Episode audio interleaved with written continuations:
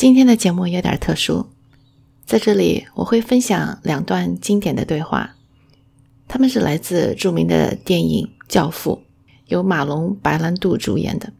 第一个场景是这样的：教父的女儿大婚，许多人来庆祝，其中有当时最著名的歌星。教父的小儿子麦克也带着自己的女朋友前来祝贺。女朋友看到当时顶尖的歌星居然出现在婚礼，非常好奇。她问：“为什么歌星都会来捧场？”麦克说：“Well, when Johnny was first starting out, he was signed to this personal service contract with a big band leader. And as his career got better and better, he wanted to get out of it.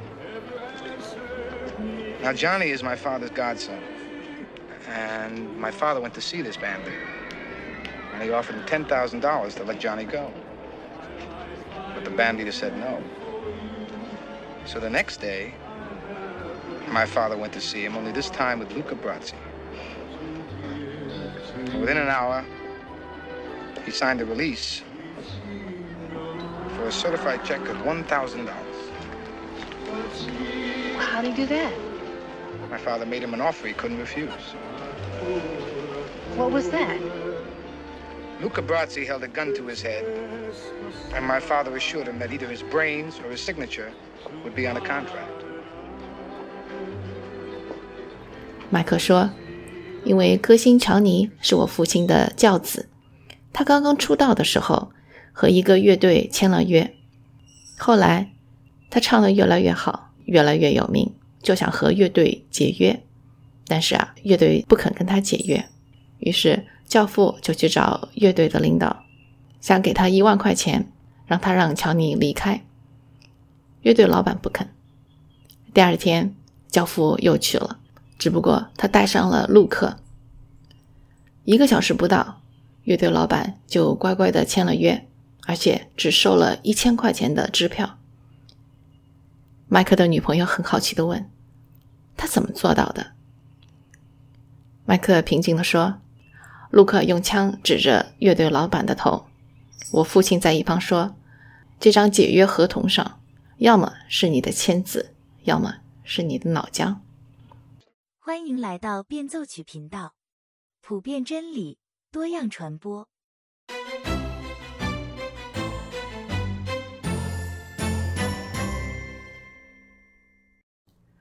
大家好，今天我们来继续分享。返璞归真的第二章第三部分，这部分的标题是“令人震惊的选择”。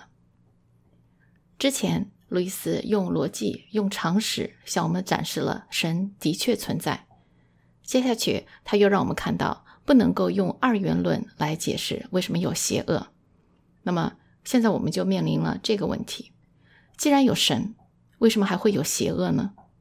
如果说神允许邪恶存在的话，那他真的是一位很奇怪的神。如果邪恶的存在是不符合神的意愿的话，那么他为什么还会让邪恶存在呢？神难道不是拥有绝对的权利、绝对的力量吗？在这里我要说，如果仅仅是因为上帝拥有绝对的权利、绝对的力量，就认为他可以让所有的事情按照他的意愿去发生，那么我们心中的这个上帝就不是天赋上帝。而是教父，教父是什么？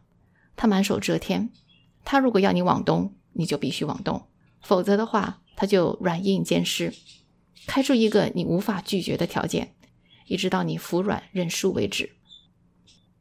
可是啊，我们信仰的上帝是一位至善的神，而恰恰是因为他的善，他才不会像教父那样无所不用其极，使尽各种手段让我们服从他的意愿。上帝给了我们自由意志，他允许我们选择，即使我们的选择会对他创造出来的万事万物，包括他最喜爱的作品，就是人类，带来终极的痛苦，他依然允许我们选择。可是，神为什么要赋予人类自由意志呢？路易斯的回答是：因为自由意志虽然使恶成为可能，也唯有它才可以产生值得拥有的爱。善和喜乐。我还记得前几年前流行一种宠物狗的玩具，充好电之后，你可以给它编程序，让它摇头摆尾，或者汪汪大叫。可是这种机器般的顺服，这种按程序执行的摇头摆尾，有意思吗？果然，没过多久，这种宠物狗玩具就从市面上消失了。所以啊，我们现在就可以看到自由和邪恶之间的关系了。要让人自由的话，就必然有可能产生邪恶。那么，值得冒这样的风险吗？路易斯在这里说：“上帝当然知道，人如果误用了自由会有什么样的结果，但是他依然认为这还是值得一试的。上帝是我们一切推理能力的泉源。”溪流不可能高过它的源头。同样，作为被造物，我们也不可能超过上帝。我们在与上帝辩论的时候，就好像是与赐予我们辩论能力的那种力量辩论。我记得有人说过这样一段话：每个基督徒都想服侍上帝，可是问题是，许多基督徒服侍上帝的方式是给上帝提建议。什么时候我们才能把神当作神？神创造出一个宏伟壮丽到让人窒息的宇宙，然而我们的自由意志对神如此重要。为了让我们自由的选择为善还是为恶，他愿意把整个宇宙都压上，也不愿意造出一个傀儡的世界来。有人曾经问过路易斯：“上帝为什么要用这样不成器的材料造人，造出不听话的东西来？”这个问题的潜台词是：人之所以这么有迫害性，是因为造我们的原材料太差了。路易斯说：“这个问题问的十分愚蠢。须知，造物用的材料越好，便会越聪明，越有力量，越自由。他若走正途，也就越能为善；可是若踏上错路，为恶的能力也跟着增加。”一头笨牛不会好或坏到哪里去。狗的智慧较高，可以很乖，也可以很不听话。一个小孩子更不同，乖时可以很乖，坏时可以很坏。普通的大人比孩子更进一步，有才华的人又比普通人厉害。若是超人，可以好到极点，也坏到极点。就比如说撒旦，他在堕落之前名叫路西法。他是神最美丽的天使，《以西结书》二十八章里是这么描写他的：“你曾是完美的典范，充满智慧，美丽无瑕。你曾在上帝的伊甸园中佩戴各种宝石，你是看守约柜的基路伯天使，在上帝的圣山中，在闪闪发光的宝石中行走。可是你因俊美而心高气傲。”因辉煌而心智败坏。以赛亚书十四章是这么描写撒旦的：他邪恶的能力使大地颤抖，使列国震动，使世界如同荒野，使城邑倾覆。人的堕落和路西法的堕落一样，是把自己放在首位，想成为上帝。我们相信了撒旦的谎言，相信自己可以像神一样。我们想独立，做自己的主人，为自己发明一种在上帝之外的、没有上帝的幸福。路易斯接下去是这么说的：“我们叫做人类历史的东西，差不多全由这种常识组成，比如金钱、贫穷、野心、战争、卖淫、帝国、奴隶制度等等。人类的历史是一个可怕的故事。”他讲述了人如何企图在上帝之外寻找能够可以给他们幸福的东西，可是不管我们怎么努力，永远是徒劳无功。这是因为上帝创造了我们，像人发明引擎一样，上帝发明了我们。汽车以汽油为动力，靠别的无法正常运行。上帝将人这台机器设计成靠上帝自己来运行。我们必须以它为燃料、为粮食，没有其他的可以替代。所以，请求上帝让我们以自己的方式来获得幸福是绝对行不通的。上帝无法在自身之外给予我们幸福和平安，因为没有可以独立于上帝之外的幸福与平安，这种东西根本不存在。这是历史的关键。人类不知消耗了多少力气来建造文明，设计出许许多多了不起的制度，可是没有一次不出毛病。总会有某些致命的缺点，将自私残暴的人推出来做领袖，结果这文明。这制度如昙花一现，以悲惨和废墟一片收场。原来是引擎有毛病，刚开动时好像还不错，开不了多久，引擎便失灵了。人想用别的东西当燃料，这是撒旦对人类的所作所为。历史 （history） 可以拆开来，成为 his story。历史是神的故事。这个故事的开场似乎比较糟糕。神创造的最完美的天使背叛了他，这个天使又诱惑神造出来的仅次于天使的最完美的造物，那就是人。人听了撒旦的话，也背叛了神。接下来神怎么办呢？神怎么把他的这个故事写下去呢？路易斯说：“首先，上帝给了我们良知，也就是是非感。”然后他又给了人类美好的梦想，你可以说是一种提示。在所有的文明当中，都有某种神话传说，这种神话都是在描绘一个死而复活的神，通过他自己的牺牲，让人类有了新的生命。这里要注意的是，路易斯没有把基督教和异教等同起来，他是在说。神把耶稣基督的故事深深地印在了世界的每一个角落，印在了人的想象力中、人的心里。所以啊，我们才会不断地在各个角落、各个时代的文明中找到那些相似的神话传说。第三，神选择了一个特定的民族，花了几百年的时间告诉他们，他才是唯一的真神，他是公义的神。在以色列人之前。世界上所有的宗教都是多神教，所以当以色列这个族群宣称只有一位神的时候，可以想象这是多么的反传统、反文化。最后，最让人震惊的事情发生了，在这些犹太人当中，突然出现了一个人，他四处传道，而且啊，他讲话的口气好像自己就是上帝。他说自己可以赦免别人的罪，他说。自己从亘古以来就存在，而且在末日他还要审判世界。这个人就是耶稣基督。基督如果是出自信仰泛神论的印度教的话，那么他说的没有什么可以让人大惊小怪的。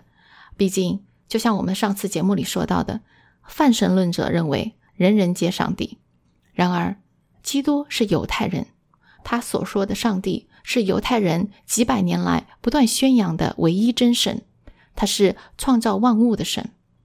所以啊，当你有了这些背景知识之后，再去联系到耶稣基督号称自己是神，我们就可以看到他说的绝对是有史以来从人口里说出来的最令人震惊的话。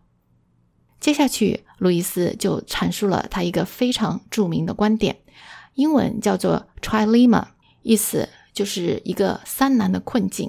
这份论述非常经典，我们来听听路易斯是怎么说的。在此，我希望大家不要像有些人常做的那样，对基督做一些极为愚蠢的判断。他们说：“我乐意承认耶稣是一位伟大的道德导师，但是我不承认他是上帝。”这种话我们不应当说。耶稣所说的话，倘若出自一个凡人之口，你就不可能称他为伟大的道德导师。他不是疯子，就是地狱里的魔鬼。你自己需要选择：这个人要么是上帝的儿子，要么是疯子，甚至连疯子还不如。你可以把他当作傻瓜关押起来，把他当作魔鬼，向他吐唾沫，处死他；你也可以俯伏在他的脚下。称他为主为上帝，但是千万不要说他是伟大的人类导师这类的废话。他没有给我们这种选择，也无异于做一位伟大的道德导师。著名的天主教哲学家 Peter Kraft 彼得·克里夫特在路易斯的基础上，更加细致地解释了三难困境 trilema，。同时呢，他也更加完善了路易斯的观点。他是这么讲的：耶稣基督是神，这一点是基督教核心的教义。把握了这一点，就好像掌握了一把万能的钥匙，能够打开所有的门。作为基督徒，我们并不是把圣经里的道理每句话每句话的拿出来论证，证明是真的才相信它。我们之所以相信，归根结底在于这些话是基督说的。因为如果基督是神，我们就可以相信他所说的话全部都是正确的，即使是那些让我们听了很扎心、很刺耳的话，比如说要高举苦难和贫穷，要爱你的敌人，不能离婚，还有那些对地狱的警告等等。第一代的护教家面对不信基督的人。首先要捍卫的是基督的神性，基督是神，这对于外邦人来说是不可思议的，对犹太人来说是极其可耻的。神怎么可能从女人的子宫里出来？神怎么可能以最屈辱的方式被钉死在十字架上？神怎么可能会累、会饿、会发怒、会激动，甚至在朋友的坟墓前哭泣？神怎么可能长相平凡？吃喝拉撒都和人一样，这个犹太人耶稣基督居然号称自己是神，这是有史以来最震撼、最不可思议、最疯狂的说法。路易斯的 trilemma，基督到底是疯子、骗子还是神子？这个论述已经成为经典，他的论述说服了千千万万的人，包括前尼克松总统的高级幕僚查克·寇尔森。这是基督教护教学中最最重要的观点。这个论证的结论是耶稣是神。一旦非信徒接受了这个结论，那么他不仅仅在智力层面上会接受耶稣所宣讲的都是真理，而且在个人层面上，他也会接受基督是他的王，是他生命的救主。我们现在来拆解一下这个论证的过程。首先。几乎所有的非信徒都说基督是个好人，有的说他是伟大的道德导师，有的说他是先知，是智者。他们说基督不是坏人，更不是罪犯，不应该被钉死在十字架上。那么问题来了，耶稣反复的自称自己是神，他说的要么是真的，要么是假的。如果他说的是真的，他就是神，我们必须相信他，必须敬拜他。如果他说的不是真的，那么他就不是神，只是和我们一样平平凡凡的一个人。然而，一个要求你把他当做上帝来崇拜的人，肯定不是好人。他是一个彻彻底底败坏的人，要么是道德方面，要么是智力方面。如果他知道自己不是神，那么他的道德极其败坏，他是故意欺骗你。如果他真心实意的认为自己是神，那么他的脑子已经坏透了，他就是一个疯子。为什么说耶稣不是骗子，也不是疯子呢？如果你认认真真的读完四本福音书，你就会很清楚的看到，基督绝对不是骗子，也不是疯子。福音书里到处都可以看到基督的智慧，他那种超出人类思维范畴的智慧，而且啊，他的一举一动都那么让人着迷。从社会最底层的妓女。税吏到当时精英中的精英，犹太工会的人都深深的被他吸引了，更不要说他行了那么多神迹，他用五饼二鱼让几万人吃饱，这些都是活生生的见证。读过福音的人是无法否认这些记录的。如果我们把耶稣和统一教教主文先明这样的骗子，或者是尼采这样的疯子来进行比较的话，我们就可以发现，耶稣基督有着三种骗子和疯子最缺乏的品质。第一，耶稣的智慧超群，他能够看透你的心思，你不用说话，他都知道你在想什么。他比我们自己更了解我们自己，他能够治愈人的心灵、人的肉体，让瞎眼的看见，让瘫子行走，让死人复活。古往今来，有任何一个人能做到这点吗？第二，耶稣说自己柔和谦卑。一般人说这种话，别人肯定觉得他是骄傲到了极点。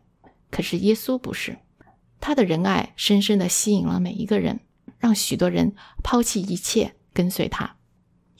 第三，他那让人震撼的大能，他的创造力，还有他的不可预测性，这一点是骗子和疯子都不具备的。其实啊，骗子和疯子是非常愚蠢、单调、没有创造力的人。他们反反复复的说的就是同一类的话，所以说，一个真正读过福音书的人是不可能接受耶稣基督是骗子或者疯子的。非信徒几乎都相信耶稣是个好人，是个先知，是一位智者。那么，既然如此，他们就可以相信基督说的话。而基督说过的最重要的话就是，他是神子，他是整个世界的救主。只有在他那里才能得到救赎。如果你相信耶稣是好人、是先知、是智者，你就必须接受他对自己的描述。接下来，彼得·克里夫特又说：“有常识的普通人，就算他们没有高深的学问，也可以看到这个论点清晰有力，逻辑上无懈可击。然而，有些神学家却能够找出奇奇怪怪的理由。”不承认这个观点，彼得·克里夫特充满讽刺意味地说：“神学会让人逃避真理，常识却不会。有常识就能够接受基督教，过去如此，现在依然如此。最难相信神的是神学家，而不是普通人。过去如此，现在依然如此。在耶稣的时代，最难相信他的、最抵抗他的福音的，最后要让罗马人钉死耶稣的。”不是那些税吏或者妓女，而是法利赛人，当时最顶尖的神学家。现代神学家攻击福音书，质疑它的可靠性。他们说：“也许啊，耶稣从来没有说过自己是神。也许耶稣这些话都是早期教会发明出来的。换句话说，在他们看来，耶稣也许是一个非常有能力的人。”然后呢，在早期教会的包装之下，他被打造成了一个神。基督是神，不过就是一个神话传说而已。可是啊，什么样的人会发明这样的神话呢？他们的动机是什么？如果说他们费尽心思打造出这样一个骗局，造出这样一个神，他们能得到什么呢？我们来看看他们得到了什么。基督的使徒，他的追随者。早期教会的基督徒们都是犹太人，信仰耶稣基督意味着他们被踢出了所有的朋友圈，他们被不幸的朋友、家人、族人乃至全体社会完全抛弃，他们的社会地位、财产、政治特权，要么被犹太人拿走，要么被罗马人剥夺，他们得到的是逼迫、坐牢、酷刑、折磨、流放、钉死在十字架上。送到斗兽场被猛兽活活的吃掉，或者被角斗士砍成碎片，或者穿上浇满蜡的衣服绑在木柱子上，然后被点天灯。按照这些现代神学家的说法，这些愚蠢的犹太人无缘无故的编造了这个关于基督教的难以置信的谎言，又有数以万计的外邦人相信了他，前赴后继、无怨无悔的为这个信仰付出生命的代价。彼得·克里夫特说：“这的确是一个骗局，但是打造这个骗局的人却是二十世纪的神学家，而不是福音书的作者。”现代的哲学家又提出另外一种解释，他们把耶稣东方化，把它解释成那种印度教神秘主义者一样的泛神论者。就像我们上次讲到的，在泛神论者看来，所有的事物都是神，每个人也是神。这种说法的漏洞在于，耶稣不是印度教徒，他是犹太人。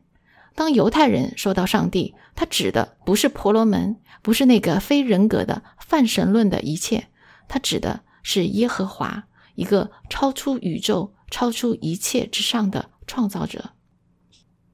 我们来总结一下：耶稣不是道德导师，他不是疯子，也不是骗子，他也不是神话传说里包装出来的一个传奇。我们剩下的只有一个选择：耶稣就是他所宣称的，他是自有、拥有的神。当我们真正的相信这一点，接受这一点之后，我们能做的只有把自己完全交托给神，与他联合。我们是教会的肢体，而教会是基督的新娘，基督是教会的丈夫。还记得片头播放的那一段教父的场景吗？我们接下来再看另一段。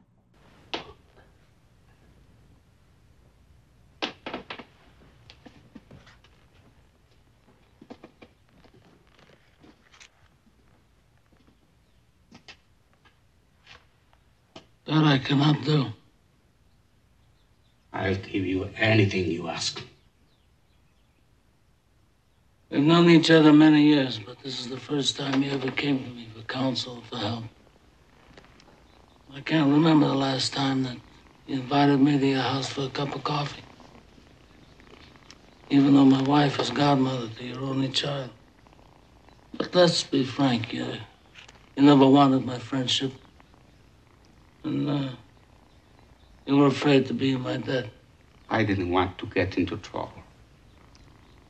I understand.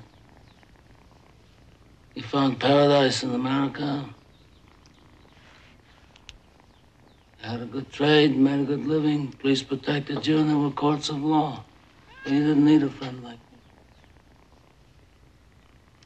But uh, now you come to me and you say, Don Corleone, give me justice. But you don't ask with respect. You don't offer friendship.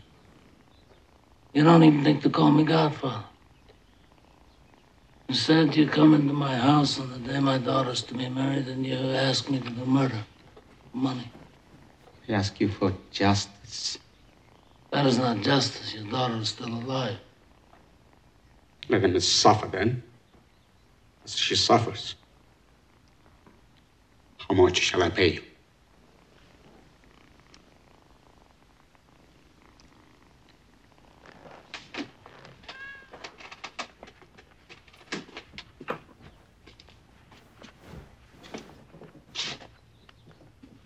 Buonasera.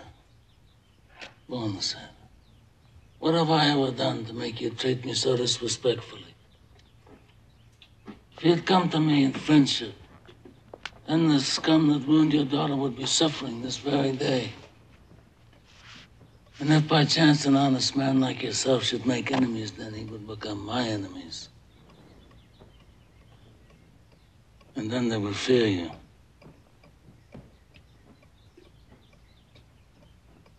Be my friend?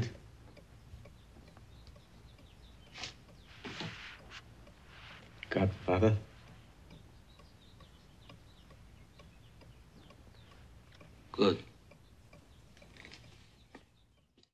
在这里有一个商人，他的女儿被当地的小混混欺负了，于是商人来找教父主持公道。教父对他说：“你是有了麻烦才来找我，平时有警察罩着你，你觉得很安全，你不想和我打交道。现在你遇到麻烦了，你就想到我了。你以为用钱就可以把我打发了吗？”然后出人意料的，教父居然答应了他的请求。教父说。我要的不是你的钱，而是你的尊重。我要做你的朋友。这样的话让你想到了什么？我们的天父渴望与我们和好，即使我们像那个商人一样，不想和他打交道，不好意思和他在一起，怕别人看不起我们。好了，终于有一天，我们扛不住压力了，我们战战兢兢的来找神，以为奉献一点钱、一点时间就可以把神搞定了。即使是那么绝望的时候，我们也只想和神做个交易，交易以后两清，谁都不欠谁。哪里想到他居然屈尊，他想和我们做朋友，我们欠他的，他让自己的独生子来偿还，我们还有什么理由拒绝他？好了，今天的分享就到这里结束了。